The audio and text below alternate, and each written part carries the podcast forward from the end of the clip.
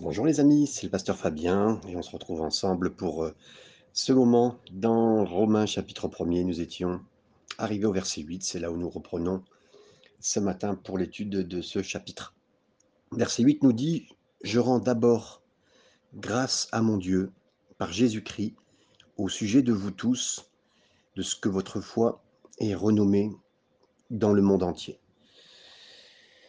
Beaucoup de choses à dire bien sûr, qu'il remercie le Seigneur, euh, son Dieu, au travers de Jésus, pour eux tous, parce qu'effectivement, ben, euh, chaque personne euh, dont il a entendu parler, donc qu'il ne connaît pas, mais dont il a sur le cœur, il dit, ben voilà, ce que je sais de vous, c'est que votre foi, là, on parle de la grâce, il rend grâce à Dieu, il grâce à Dieu pourquoi? Ben, Il dit vraiment, Seigneur, c'est mérité, mais comme eux, comme moi, euh, ils ont la foi.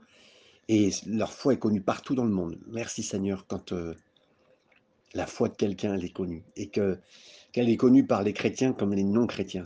Merci Seigneur pour tous ces gens qui ont la foi, euh, qui sont qui ont une foi étonnante. Et merci Seigneur pour tous les gens qui sont des bons exemples de foi. J'espère que vous en avez. J'en ai dans mon cœur. Et voilà donc effectivement, cette fois, elle est connue dans le monde entier. Et hum, ce qui est beau, c'est que Paul ne les a jamais rencontrés, ces chrétiens, mais il a déjà entendu parler de leur foi. C'est beau parce qu'effectivement, euh, comme je vous le disais tout à l'heure, c'est les œuvres de quelqu'un, parce qu'effectivement, euh, quand on a la foi, on a les œuvres. La foi est l'œuvre. Euh, c'est pas les œuvres qui nous sauvent, mais la foi est l'œuvre. Et les œuvres de ces personnes, quelque part, ont été connues, ils ont été reconnus pour ça, et merci Seigneur. Donc le verset 9 suivant nous dit, dans le monde entier, Dieu que je sers en mon esprit dans l'évangile de son Fils, mes témoins, que je fais sans cesse mention de vous. Comment on pratique la façon de prier tous les jours sans cesse. Prier sans cesse, comme euh, le grec euh, le dit ici, c'est prier euh, sans cesse. Hein. Littéralement, ça parle comme si vous avez quelque chose dans la, gorge, vous savez. comme si vous toussez, ça m'arrive, de, ceux qui me connaissent savent qu'il y a eu des moments où je toussais pas mal. Et en d'autres mots, prier sans cesse, ça signifie ben, que vous allez au travers de votre journée, et que euh, vous priez aussi souvent que, que la réflexion, entre guillemets, vous vient. Par exemple, vous êtes en train de, euh, de marcher dans la rue, puis vous voyez quelque chose, puis là, vous priez pour cette chose que vous venez de voir, une dame âgée euh, qui paraît marcher mal, ou oh, Seigneur, bénis-la, que vraiment tu puisses la bénir. Vous ne la connaissez pas, mais vous priez pour elle. cette façon de venir à prier, c'est de la façon un peu comme si on avait notre tout qui la journée nous, nous dérangeait la même façon. C'est exactement cette même pensée. Vous roulez dans une rue et vous voyez quelqu'un de l'église. Ah, bah vous priez pour lui. Vous dites, ah, bah Seigneur, voilà. Euh, merci pour cette sœur. je viens de la croiser, ça vous fait penser. Tout ce qui vient, entre guillemets, dans votre esprit, dans votre cœur, sur votre chemin, vous priez pour ça. Vous priez pour vos voisins, vous priez pour les gens qui bossent avec vous, euh, et vous dites, Seigneur, Père, tu vois euh, cette personne, son besoin qu'elle a, bénis-la, conduis-la. Et la vie, elle devient comme une aventure où vous priez sans cesse. Et c'est exactement la pensée qu'il a donnée ici, qu'il sert Dieu euh, et qu'il prie, je fais sans cesse mention de vous. Et euh, on l'avait déjà vu aussi, mais prier pour les gens, c'est mentionner leur nom. C'est vraiment, on l'avait déjà vu dans, euh, dans Philémon, mais là on le voit aussi dans les Romains. Juste faire mention de la personne, c'est aussi ça la prière pour les gens. Des fois, on s'attend à ce que ça soit des listes. Euh, on prend du temps pour les gens. Oui, on prend du temps pour les gens, mais on prend du temps pour les mentionner. Et c'est une prière pour eux. Verset 10. Hum, donc je fais sans cesse mention de vous, demandant continuellement dans mes prières d'avoir enfin, par sa volonté, le bonheur, le bonheur d'aller vers chez vous, vers vous, pardon. Euh, Bien sûr, euh, il demande ici continuellement. Il sait euh, ce qu'il fait dans sa prière. Il prie bien sûr pour eux, Mais on l'a vu, hein, il ne prie pas spécialement et, que pour lui. Il prie aussi pour les autres, il prie pas seulement pour son clan et les gens qu'il connaît. Et ça, c'est bien aussi. Il dit Dieu m'est témoin, Dieu sait que je garde pas en, privé. Euh, je, garde en privé dans mes prières tout ce que je. Pour vous, je prie pour vous, euh, je mentionne votre nom comme on l'a vu. Et euh, que notre prière à venir soit vraiment de, d'avoir euh, la prière pour eux. Il prie bien sûr et il dit, je veux que demander continuellement dans mes prières d'avoir enfin par sa volonté le bonheur d'aller vers vous.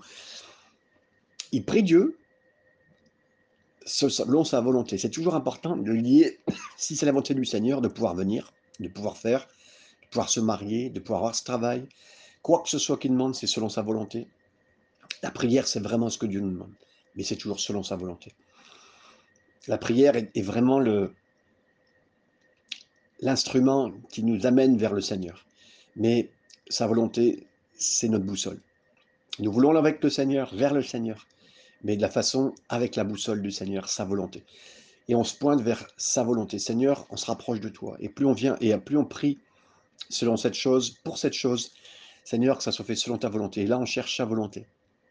Et sa volonté, c'est cette boussole qui nous dit de droite, de gauche, non, euh, Seigneur peut nous dire oui, non, attends. Euh, et vraiment, il faut avoir confiance en lui, c'est selon sa volonté, c'est ça qui marchera. On sait qu'Ézéchias a demandé euh, que sa vie soit pas arrêtée parce qu'il savait qu'elle allait mourir, Esaïe lui avait dit, et Dieu lui a donné 15 années supplémentaires. Merci Seigneur, vous direz, mais oui, c'est merci Seigneur pour la, la vie qu'Ézéchias a eue en plus. Il a prié, il a pleuré, il a pleuré sur le mur et Dieu lui a donné mais on sait que les 15 années supplémentaires que Dieu lui a données, ah, Ézéchias, euh, il lui a montré à une personne qui venait, vous le relirez ça dans 2 Rois chapitre 20 versets 1 à 6, les messagers de Babylone sont venus le voir pour, le, pour dire que, euh, parce qu'il était euh, de nouveau revenu à la vie, donc sont venus un peu le, le congratuler, et bien lui, il leur a montré les trésors, il a fait un tour des trésors qu'il avait, les trésors de Dieu, les trésors d'Israël, et c'est suite à cela que Nebuchadnezzar est venu envahir Israël. On va dire quelque part l'erreur d'Ézéchias. Ensuite, Ézéchias a donné naissance à un homme qui s'appelle Manassé, qui est devenu le plus mauvais roi d'Israël. Et donc, d'où l'importance de prier selon sa volonté. Ézéchias, bien sûr, a eu, euh, sa prière entendue pour 15 années supplémentaires. Mais le Seigneur savait euh, ce qu'il fallait à Ézéchias, c'est quelque part de reprendre sa vie ne pas la prolonger. Et quelque part, nous aussi, Seigneur, que ta volonté soit faite. Si tu veux que je fasse ce travail, Seigneur, que ça, que ça, que ça ne, tous ces salaires qui va m'être donné, qui est bon, qui paraît bien, soit pas une perte pour moi, un piège pour moi. Euh, cette femme soit pas un piège pour moi, Seigneur. cette nouvelle ville où je dois habiter, Seigneur. Tout, tout ça entre les mains du Seigneur. Il n'y a pas une pensée sans le Seigneur et sans sa volonté. Et c'est ce que vraiment dit ce verset 10. Et là, il continue en disant, le bonheur d'aller vers vous. Et en même temps, puisqu'il a eu toute cette prière, elle fut accomplie, sa prière, puisqu'il a été à Rome, c'était prévu, mais vous vous rappelez, acte 27, acte 28, il a prié selon la volonté du Seigneur, ça s'est fait, et regardez la prière, il est passé par une tempête avant d'arriver à Rome. Et donc sa prière a été entendue. Rappelez-vous ce navire où il a dû passer par la tempête, le navire même a sombré. Et euh, donc, on peut même rentrer dans la volonté de Dieu, mais au travers de difficultés. On peut euh, sortir la volonté de Dieu en ayant de très bons moments. Entre guillemets, Ézéchias, qui a eu 15 années supplémentaires, à ce moment-là, paraissait très bons moments. Euh, on n'est pas toujours dans la, dans la réalité, vous savez, quand les moments qui paraissent bons devant nous. Mais c'est pas toujours. Il faut mieux être dans, la, dans une épreuve, mais dans la volonté de Dieu pour nous faire avancer. Et donc, il, il est passé par cette tempête qui a fait suite à, ce que le bateau a coulé. Ensuite est arrivé sur l'île de Malte, vous connaissez l'histoire. Il s'est réchauffé auprès d'un feu. Et là, d'un feu, il y, a, un serpent qui est venu s'attacher à sa main. Et là, tous les barbares ont dit, les gens de l'île, on les appelait barbares à cause du bruit qu'ils faisaient avec leur bouche, barbares. Et ils ont dit, ah ben si cet homme, cet homme c'est sûr et certain, c'est Dieu qui est en train de le punir, la volonté de Dieu qui est en train de le punir. Puis lui, il a secoué juste le serpent. Il l'a refait tomber dans le, quelque part dans le feu, et, il a été. les hommes ont dit tout de suite, mais non, c'est pas, pas un homme, c'est un Dieu. et c'est formidable, mais quelque part, là, il avait prié pour la volonté de Dieu d'aller à Rome, ça l'a fait passer par une tempête, ça l'a fait passer par Malte. À Malte, il y a eu de nombreuses guérisons. Merci Seigneur, malgré cette grande tempête, malgré euh, ce serpent et malgré d'autres choses. Dieu est bon, mes amis. Et oui, euh, le Seigneur nous fait passer par des chemins que lui seul sait. Et nous prions pour ça comme, comme Paul l'a fait. Verset 11, car je désire vous, vous, vous voir pour vous communiquer quelques dons spirituels afin que vous soyez affermis. Merci Seigneur, il dit, vous les Romains, je vais être avec vous. Je vais être avec vous pour communiquer une, bénédiction, pour être avec vous, pour vous communiquer s'il faut un don spirituel. C'est extraordinaire, mes amis, cette pensée que j'espère vraiment dans mon cœur ne se perdra pas pour les années à venir qui nous restent être sur cette terre. Avoir envie d'être avec des frères et sœurs dans un moment de rassemblement qui s'appelle l'Église. Et Paul le rappelle ici la, la pensée de tout notre cœur. Nous sommes à l'Église pour donner quelque chose à nos frères et sœurs. Nous sommes là pour Dieu, lui rendre un culte, mais pour communiquer quelque chose à nos frères et sœurs, pour être une bénédiction pour vous. Il a dit, je vais être une bénédiction pour vous. Waouh, merci Seigneur pour vous communiquer des dons spirituels, s'il faut dire que vous receviez, des, pas simplement, euh, ben oui, peut-être une conduite, une direction, une parole de foi, une parole de connaissance, une parole de prophétie. Non, plus que ça, que vous-même vous prophétisiez, c'est-à-dire que vous receviez le donateur, le Saint-Esprit, et que vous soyez, vous ayez vous-même les dons de l'Esprit. Donc c'est ça. Mes amis, l'Église, ce n'est pas, parce que vous savez, c'est ce qui est devenu, ce n'est pas euh, un stade de foot avec 50 000 personnes qui regardent 22 acteurs. Ce n'est pas une foule de gens qui assistent à un super culte. Et merci Seigneur pour les super cultes, je suis pour. Je suis pour les grands cultes, je suis pour avec des, foules, des milliers. Euh, merci Seigneur, j'ai vu des cultes avec aussi euh, de Rénard Banquet avec des millions pour être sauvés, c'est extraordinaire. merci Seigneur pour ça. Mais ce que je suis en train de dire, c'est que là, effectivement, il dit pour vous communiquer, que chacun euh, ne regarde pas spécialement les 22 qui sont les, les, 22 acteurs, la louange, la prédication, et merci Seigneur pour ça, ça peut être des... Et comme si c'était eux les professionnels et les autres c'est juste des spectateurs. Non, non mes amis, nous devons tous être acteurs à l'Église et c'est ce que vraiment Dieu veut. Donc, oui, il faut absolument qu'on retrouve le chemin du rassemblement, mes amis. Et j'étais vraiment en prière dans ces derniers jours par rapport à ça, parce que je me disais, est-ce que nos enfants est-ce que la génération dans laquelle nous sommes en train de nous installer va connaître et va savoir vraiment ce que c'est? Euh, Et heureux ceux qui sauront communiquer, de rechercher la présence des autres pour les bénir, leur faire du bien.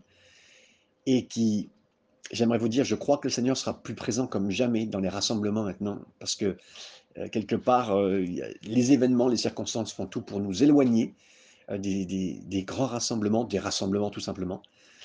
Si deux ou trois sont assemblés à mon nom, c'est ce que le Seigneur a toujours dit, je suis au milieu d'eux. Merci Seigneur. Verset, verset 11, c'est celui qu'on venait de lire. Verset 12, afin que nous soyons encouragés ensemble. Waouh Là aussi, c'est la continuation de l'esprit de l'Église. C'est la continuation que Paul avait dans son cœur afin qu'on soit encouragés ensemble. Que, vous savez, le, encourager, le mot encourager, ça vient de courage. Le courage, ça vient du cœur, mes amis. Que notre cœur ensemble soit là, ensemble, au milieu de vous, par la foi, on soit là et puis la foi soit au milieu de nous. Vous savez, la foi, c'est une déstabilisation. La foi, c'est la marche. Vous savez, Enoch marcha par la foi, c'est l'un des premiers. Euh, et la foi, donc, euh, c'est une marche. Une marche qui est déstabilisante parce que vous levez un pied et l'autre pied est au sol, donc il tient quelque part une base, mais la suite, votre pied en l'air va être totalement déstabilisé. Et ça quelques instants pour retomber dans le vide et avancer. Et on marche par la foi c'est la déstabilisation totale. Il faut avoir confiance dans le prochain pas. On ne sait pas où on va, mais on sait avec qui on va et on a confiance dans le Seigneur, dans son amour. C'est la foi, mes amis. Et là, au milieu de vous, on marche par la foi qui nous est commune. On voit la foi. Oui, ah, ce frère a fait ça, cette sœur a fait ça. C'est, euh, on a confiance. Tu es là, Seigneur. Nous croyons que tu es là. On adore Dieu ensemble, on le loue. On a confiance qu'il agisse par s'il faut, par les mains de quelqu'un, parce que les mains, quand quelqu'un pose ses mains sur quelqu'un d'autre, ce sont les mains du Seigneur qui se posent. Et pour une guérison, pour une action, pour une bénédiction, merci Seigneur, qui nous est commune. Seigneur, on est en commun avec toi, Seigneur. On vit en commun avec toi, à vous et à moi. Et là, vraiment, un partage l'Église, c'est pas une personne, c'est pas un apôtre, c'est vous et moi, c'est moi et vous. C'est exactement ce que, que Paul dit ici. On continue, verset, verset 13. Je ne veux pas vous laisser ignorer, frères, que j'ai souvent formé le projet d'aller vous voir, afin de recueillir quelques fruits parmi vous, comme parmi les autres nations, mais que j'en ai été empêché jusqu'ici. Et eh, je vous cache pas que j'ai eu des soucis pour vous rencontrer. Et c'est vrai qu'à chaque fois qu'il voulait y aller, sauf la fois où acte 27-28, il aura des tempêtes, il y arrivera. Mais il y a eu à chaque fois cette, euh, un empêchement. On le voit dans les actes, hein, il dit nous furent, empêchés. C'est Luc, un écrivain qui était proche bien sûr de Paul, puisqu'on le retrouvera euh, dans une des prisons euh, que Paul a vécues. Hein, Paul était, Luc était un médecin. à l'époque, les médecins étaient des esclaves. Il accompagnait donc Paul partout. Et donc il dit oui, voilà, ben, j'ai eu des empêchements, et il dit voilà, et souvent il le dit dans les écrits de Luc, dans les actes des apôtres, nous furent empêchés par le Saint-Esprit d'aller là-bas ou de faire ceci. Le livre des actes est un livre où on voit les actes du Saint-Esprit plus que les actes des apôtres. D'ailleurs, même les apôtres, euh, on voit dans, dans, le livre des actes que c'est plus euh, des gens qui n'ont aucun titre qui vivent des miracles. Hein. Ça, c'est un point qui est important à chaque fois qu'il faut rappeler. Mais voilà, le point, c'est surtout celui-ci, qu'ils furent il fut lui-même plusieurs fois vouloir venir, mais il en était comme empêché. Il le prend ici, euh, il dit pas ce que c'est l'empêchement, il dit pas si c'est le diable, si c'est Dieu. Mais en tout cas, il dit voilà, moi je, prends ça comme la volonté de Dieu, je prends ça, mais, mais il est transparent. Mes amis, l'authenticité dans le ministère est très importante. L'authenticité d'une église. On est authentique, on dit la vérité, on dit les choses. Ça nous ramène plus près de Dieu. Euh, on ne cache rien. Combien de fois j'ai été, des fois, euh, certains pasteurs étaient mal à l'aise avec moi. Je ne cherchais pas du tout écouter à, à, rendre mal à l'aise. Je voulais être le plus vrai possible des croyants sur ce que je vivais, pour leur dire la vérité de ce qui m'est arrivé, de ceci, de cela, et je serai avec vous aussi pour les points qui me concernent, parce que l'authenticité permet la communication, la communion, parce que Jésus été authentique, il est venu sur cette terre, il était humain comme vous et moi, il sait ce que c'est cette authenticité et on dira de lui qu'il a eu faim, qu'il a eu soif, qu'il pleura, qu'il s'est mis à manger, qu'il s'est mis à boire, euh, qu'il était fatigué. Voilà, mes amis, c'est la réalité. Jésus parti prier, que devant le tambour de Lazare, il s'est mis à pleurer, qu'il a mis, à pleurer pour au-dessus de Jérusalem. Voilà, mais tout ça, c'est des points importants d'authenticité dans lesquels on comprend que Jésus a été dans la vie comme nous, comme moi, il a été un enfant, un bébé, un, jeune adolescent qui a été soumis à ses parents, à ses beaux-parents. Voilà, c'est très très important et de voir dans cette authenticité un point, un pont qui nous rassemble. Et là, pareil, il est authentique avec eux, il leur dit la vérité sur ce qui leur est arrivé, sur les chemins difficiles qu'il a vécu et la confiance que le Seigneur, bien sûr, lui a donnée. Et ce que c'est important de dire aussi, parce qu'il est authentique, il dit, vous savez, voilà, je, si je vous écris cette lettre, c'est parce que pour l'instant, je ne peux pas vous voir et j'aurais vraiment voulu vous voir. Mes amis, les problèmes que nous vivons peuvent être devenir des vraies bénédictions. D'où le point d'être authentique. Il a dit, bah, je n'ai pas pu venir vous voir. C'est pour ça que je vous fais une lettre. Mais merci Seigneur, mes amis, qu'il a été retenu de ne pas venir les voir, parce que nous n'aurions jamais eu ce livre des Romains. Vous comprenez? Des fois, des choses qui nous paraissent difficiles, et puis dire, bah, écoutez, j'ai cette circonstance qui me bloque. On ne dit pas que c'est Dieu, que c'est le diable, qu'importe. On dit, Seigneur, voilà, c'est les circonstances dans lesquelles je suis. Ben, cette véritable difficulté amène une vraie bénédiction. Et toute chose nous amènera une bénédiction. Mes amis, prenez, hein, euh, euh, reconnais l'Éternel dans toutes tes voies et il agira. Et je le crois dans les problèmes, difficultés. Je ne veux pas me réjouir hein, dans tout ce qui arrive parce que des fois on ne sait pas. Et euh, des fois on a eu des gens qui, qui disent faut louer, faut louer, faut louer, faut louer. Non, mais non.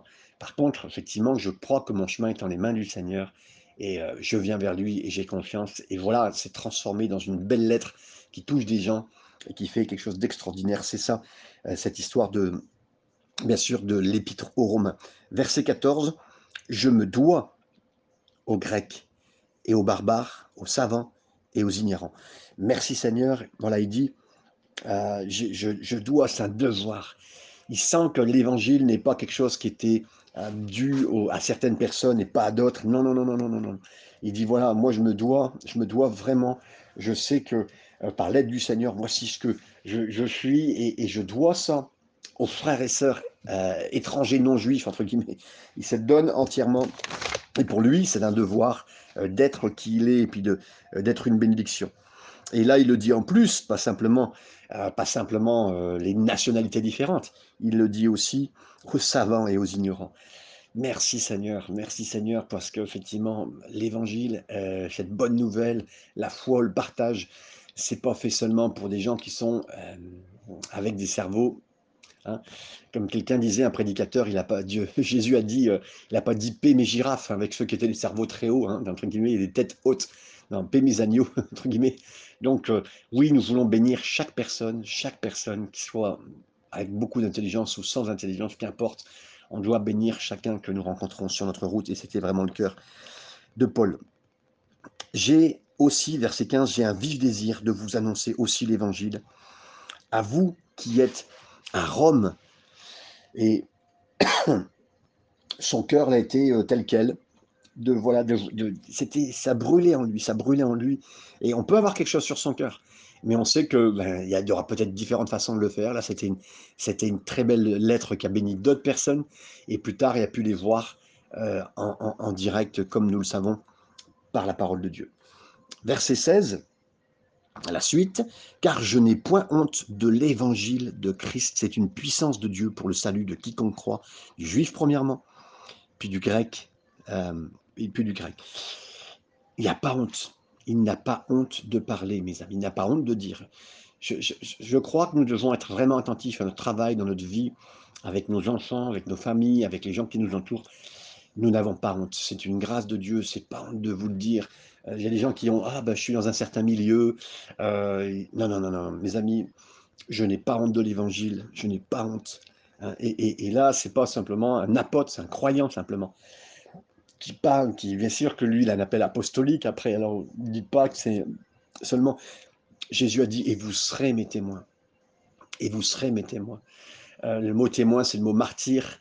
Et vous serez des martyrs. On sait que le, vrai mot martyr, avant tout, signifie, témoin. Qu'après, euh, les, témoins de l'époque sont devenus des martyrs parce qu'ils ont été jetés dans des cirques et mis en pâture au lion, euh, mis sur des, avec du goudron allumé vivant, comme des torches vivantes par Néron. Euh, par Claude Empereur et d'autres. Il y a eu 11, euh, euh, au moins César, qui ont été des tueurs des chrétiens. On, estime à 6 millions de, juifs, 6 millions de chrétiens qui sont morts. c'est incroyable. Mais il n'avait pas honte d'annoncer l'évangile, pas honte. Et, oui, vraiment, merci Seigneur, parce que cette, dans ce cœur, il y avait ça. Et pour lui, il dit, c'est une puissance, mes amis, c'est une puissance. Le mot puissance ici, hein, vous recevrez une puissance, c'est une puissance. Le mot grec, c'est dynamis. Mes amis, l'évangile, c'est dynamique. C'est dynamique en nous. Ça, ça, vous savez, c'est toujours ça que j'ai aimé dans la parole de Dieu. C'est que j'aime tellement lire aussi l'évangile de Marc, l'évangile de Jean, mais Marc particulièrement, ce qui est très court, c'était fait aux Romains, écrit pour les Romains. C'est Ça succède. Les, les miracles, les miracles, les miracles, les infusions, les choses que Jésus dit, on a l'impression que waouh, c'est assez fort, c'est un peu, c'est comme si c'est l'évangile qui serait le mieux à lire pour les Européens ou pour les Américains. On a l'impression de vraiment avoir un, film très dynamique. C'est ça. L'évangile, c'est puissant. C'est mieux que les films, mes amis. Les films, c'est faux. La réalité de ce que Dieu nous fait vivre, c'est plus incroyable. Et c'est extraordinaire de tout ce qu'il nous fait vivre. Et cette, ce côté dynamique, mais ce même mot a donné aussi dynamite, ça vous fait exploser, vous exploser vous-même dans vos situations mauvaises, mais aussi amène ce côté dynamite euh, avec les gens que vous côtoyez, la saleté, le monde, le péché et le diable lui-même. Boum Merci Seigneur, c'est une puissance. Euh, mais là, il le dit pour le, pour le juif, premièrement. Oui, parce qu'en premier, c'était les juifs, c'était pour les juifs. L'évangile, c'était pour les juifs. Et mais ils l'ont rejeté. Euh, et maintenant, c'est aux Grecs, donc c'est-à-dire aux, aux, gentils. Pourquoi les Grecs à l'époque? Parce que c'était effectivement le peuple le plus, euh, avec la langue la plus répandue, puis après c'était Rome. Euh, c'est pour ça d'ailleurs qu'on on a écrit euh, en plusieurs langues que Jésus était le roi des Juifs. Hein, c'est ce qui a été écrit sur sa croix, même si au début c'était pour se moquer de lui. Verset 17, puis du grec, parce qu'il est révélé la justice de Dieu par la foi et pour la foi, selon ce qui est écrit, le juste vivra par la foi. Cette justice, la justice, c'est vraiment comme nous est révélé tout l'Ancien Testament, si on peut. Euh, le verset qui va illustrer l'Ancien Testament, c'est le juste vivra par la foi, il s'est donné ici. J'en ai parlé juste il y a quelques minutes. Celui qui est justifié, le juste, c'est ça, justifié, la justification. Justification veut dire c'est comme si vous n'aviez jamais péché. Vous étiez en Jésus. Justification, c'est ça. C'est justifié comme si vous êtes juste comme si vous n'aviez jamais péché. Justification. Et alors, que alors que vous êtes en Jésus, vous vivez vous marchez par la foi. Comme je vous l'ai dit tout à l'heure, comme Abraham l'a dit, Seigneur, tu m'as dit de me lever de mon pays, de prendre ma famille et d'y aller et je ne sais pas où je vais, mais je sais que je suis avec toi. Ça, c'est la foi. Et grâce à Dieu, il est parti dans ce sens-là. Il a marché sans savoir où il allait. Il savait que le Seigneur avait un bon plan pour lui. Euh, il a, même quand sa femme est morte, il l'a enterré par avance sur un champ qui, dans un endroit précis où il saurait que c'était le, le, le, pays que Dieu lui donnerait. Et tout a été fait dans ce sens-là. Merci Seigneur, merci Seigneur, que Dieu nous donne de marcher par la foi, mes amis. Et c'est exactement ce que le Seigneur nous appelle à faire par sa grâce. Et on a une nouvelle marche, on a une nouvelle vie. Et nous sommes comme Abraham aussi par la foi. Nous sommes euh, que des, euh, des passagers sur cette terre. Nous sommes que des marcheurs. Euh, merci Seigneur parce que beaucoup de, de frères et sœurs gitans ont, ça à cœur, ils l'ont vécu comme ça. Ils ne sont pas attachés, ils ont peut-être une caravane, mettaient un mobilhome ou on mettait un petit bien pour certains, qu'importe, mais ils ont cette mentalité et j'aimerais vous dire, il y a beaucoup de nationalités et, et de cultures qui peuvent nous enseigner la foi et, les gitans et frères et sœurs gitans peuvent nous enseigner sur ce point-là. Parce qu'ils ont été et ils sont euh, voyageurs sur ce terre. On appelle ça d'ailleurs des voyageurs. Hein. Verset 18. La colère de Dieu se révèle du ciel contre toute impiété et toute injustice des hommes qui retiennent injustement la vérité captive. Ici, on parle de la colère de Dieu. Euh, c'est important de, souligner ici, bien sûr, la, colère de Dieu, mais il y a deux choses euh, ici qu'on peut parler, euh, deux choses qui sont soulignées. L'impiété, ça c'est le péché qui est contre Dieu. Mais l'injustice, c'est un péché contre l'homme. Donc on, voit, il y a deux sortes de choses hein, qui, sont, qui sont faites, puis que Dieu note. Hein. Quand Moïse est descendu du mont Sinaï, on, veut bien croire, et la Bible dit, il avait deux tablettes euh, dans ses mains, de, pierre, deux tablettes dans ses mains, et je suggère que quand une des tablettes contenait les quatre premiers commandements, ceux qui étaient destinés à Dieu, et les six autres concernaient, concernaient notre relation avec notre prochain. D'accord? Les six commandements restants qui traitaient en relation avec notre prochain. Vous comprenez dans ce sens-là, l'impiété c'est ce qui est contre Dieu. Et puis, l'injustice, c'est ce qui est contre l'homme. On, fait bien la distinction. Et là, vraiment, c'est important euh, parce qu'on voit que Dieu peut avoir une colère, donc ça veut dire une juste indignation. Une juste indignation de, euh, de sur moi, à cause de moi, parce qu'il voit et sait, lui, sur l'homme, toutes les histoires de ce monde. Toutes les histoires, pas seulement notre histoire, l'histoire de France en général, euh, l'histoire de toutes les générations en France, mais ça peut être pareil aux États-Unis, ça peut paraître en Belgique, ça peut paraître en Europe, tous les pays, il voit toutes les histoires et, et il est en colère pour ce qui s'est passé. Il sait, euh, nous on a des, comment dire, des histoires qui ont été racontées sur les événements, mais on ne saura jamais la vérité sur tous les événements. Euh, pourquoi JF Kennedy a été tué, qui est-ce qu'elle a tué, beaucoup de choses et pourquoi, quelles sont les réalités derrière l'économie, derrière euh, bien sûr, pas seulement ce qui se passe sur le vaccin derrière, ce qui s'y trame, mais tout ce qui s'est passé. Et Dieu est en colère, mes amis. Parce que vous, certains sont en colère juste pour les événements en ce moment, mais il y a mais Dieu est en colère sur tout ce qui s'est passé, parce qu'il y a plein de choses qui nous ont été cachées d'une façon générale. Il y a des plans cachés, mes amis, il y a des plans cachés, il y a des agendas cachés, et ça s'est toujours passé comme ça depuis le début de la, de la création. Verset, bien sûr, euh, bien sûr, ce verset qui dit de tous, des hommes qui retiennent injustement la vérité captive. C'est-à-dire qu'ils retiennent, c'est eux qui tiennent la vérité. Ils savent très bien que Dieu est Dieu, mais ils retiennent ça. Dans le sens, ils ne veulent pas vivre avec ça. Ils savent que Dieu est Dieu et que si Dieu est Dieu, il faudrait lui obéir. Mais non, non, c'est pas ça qu'ils veulent. Comprenez? C'est ça que Dieu reproche aux hommes et aux femmes, c'est que, bien sûr, dans notre cœur, profondément, on sait que Dieu existe. Mais si Dieu existe, il va falloir lui obéir. C'est lui qui a tout créé. Et, ça ne les intéresse pas de, démontrer euh, qu'il est existant et donc les points d'existence de Dieu, mais ça ne les intéresse même pas. Comprenez? Verset 19. Car ce qu'on peut connaître de Dieu, et manifeste pour eux. Dieu le leur ayant fait connaître. Donc, euh, oui, il n'y a pas du tout euh, cette envie de, croire au Seigneur. Et puis, au contraire, Dieu est en colère, comme nous, vous savez, la colère qu'on pourrait avoir. Je vous imaginer ça aujourd'hui, les gens, quand ils voient la brutalité envers un animal, maintenant, peuvent, un animal, et je suis d'accord, hein, il faut punir toute brutalité d'une façon générale, mais quand on voit la brutalité sur les animaux, il y a des gens qui sont, mais qui partent dans une colère ou vont demander une justice. Mais Dieu, il voit ça parce qu'effectivement, il voit bien que tout le, ce monde-là euh, c'est un peu comme si on frappait tous les animaux et voilà, on ne peut pas être d'accord avec ça, bien sûr. Cette cruauté, cette sexualité mauvaise, cette méchanceté, toute la méchanceté, tout ce qui se passe, tout ce qui a causé de la peine, mais, mais Dieu est ce mal-là qui fait du mal.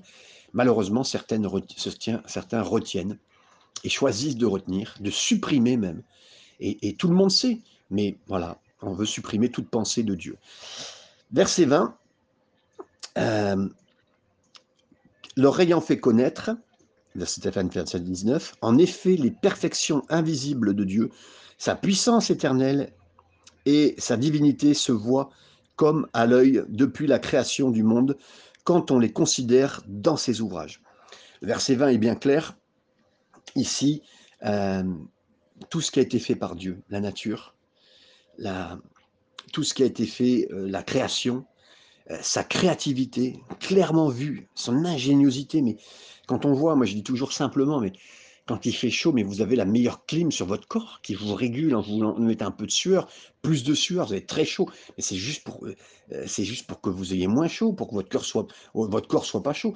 Mais c'est incroyable. Et on reçoit pas le Seigneur, on reçoit pas son cœur il est créatif. Et notre monde est déchu, mes amis. Notre monde est déchu. Et, on voit bien aujourd'hui, euh, le monde aujourd'hui pourtant est très très bien fait, mais on voit la cruauté on voit la méchanceté au travers de... Vous regardez la nature, puis là, vous voyez un animal qui se lève et qui va manger un autre animal méchamment, euh, cruellement, un lion qui attaque une, petite antilope qui vient de naître, et on dit, mais elle est toute frêle, elle toute... mais il va la manger direct, et puis cette cruauté très forte. Notre monde, normalement, quand on voit la naissance de ces antilopes, quand on voit un beau lion, on dit, oh, c'est une belle créature, ce sont belles créatures, mais notre monde est déchu. Automatiquement, bah, il y a cette méchanceté qui est là, et même dans notre... Voilà. Et aussi, mes amis, il y a cette, euh, comment dire, dans la création qui nous entoure, euh, c'est vraiment la preuve de Dieu, mais personne ne le voit en tout cas. Pourtant, j'aimerais vous dire que des spécialistes euh, le, montrent. La création, elle témoigne de la réalité de Dieu. Seule la grandeur du ciel a parté, comment dire, est parlée dans toutes les langues. Euh, toutes les cultures et, toutes les sociétés à travers l'histoire. Hein, le, psaume, le, psaume, 19, verset 1 3, vous le remontrera. Mais concernant aujourd'hui, par exemple, la théorie du Big Bang, qui aurait eu une grosse explosion hein, par la, communauté scientifique, hein, ils le disent. Robert Jastrow, un astrophysicien et directeur de, la, Goddard Institute for Space Studies of, de la NASA, a écrit Nous voyons maintenant comment les preuves astronomiques soutiennent la vision biblique de l'origine du monde. Les éléments essentiels des récits astronomiques et bibliques de la Genèse sont désormais les mêmes. C'est incroyable. Maintenant, on commence à dire que oui, le grand Big Bang, ça peut être effectivement le moment de création que Dieu a fait. Mais oui, c'est Dieu qui a mis la matière et l'énergie dans l'univers. Et la science ne peut pas répondre à cette question. Parce que le scientifique qui a vécu, euh, ben, il ne peut pas. Mais celui qui est scientifique et qui vit par la foi a le pouvoir de sa propre raison. L'histoire, elle se termine maintenant comme un, aujourd'hui, comme, un mauvais rêve. Certains n'arrivent pas à comprendre euh, et à, mettre les choses ensemble. Et, ils cherchent, ils cherchent, ils montent sur la, euh, sur la montagne de sa croyance, mais ils n'y arrivent pas. Ils n'y arrivent pas. Donc, mes amis, vraiment, merci Seigneur euh, pour ceux qui, croient. Et, je pense à cette phrase de Bonaparte un jour qui amène tous ses amiraux de, de nuit après avoir réfléchi sur la guerre qu'il allait entreprendre le lendemain il les amène et il regarde vers le ciel comme ça, en montrant le ciel, et il dit, messieurs, si vous voulez vous débarrasser de Dieu, vous devez vous débarrasser du ciel. Et oui, mes amis, on regarde dans le ciel comme ça, et Dieu a exprès les étendues comme du sable, comme des, étoiles. C'est ce qu'il a fait Abraham, hein, contre le sable, contre les étoiles, et il lui a montré la suite. Mais mes amis, oui Seigneur, merci mon Dieu, parce que la, la création, elle montre vraiment qui tu es. Seigneur, je te bénis pour les frères et sœurs qui ont écouté ce message, je les bénis en ton nom et que ton nom soit béni pour euh, tout ce que nous avons commencé à voir dans ce passage. Amen.